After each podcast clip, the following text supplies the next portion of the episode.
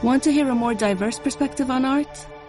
Tune in to Speaking of Art, the official podcast of Sharjah Art Foundation, featuring conversations with some of the most prominent artists and curators from Asia, Africa, and around the world. Listen to Speaking of Art wherever you get your podcasts.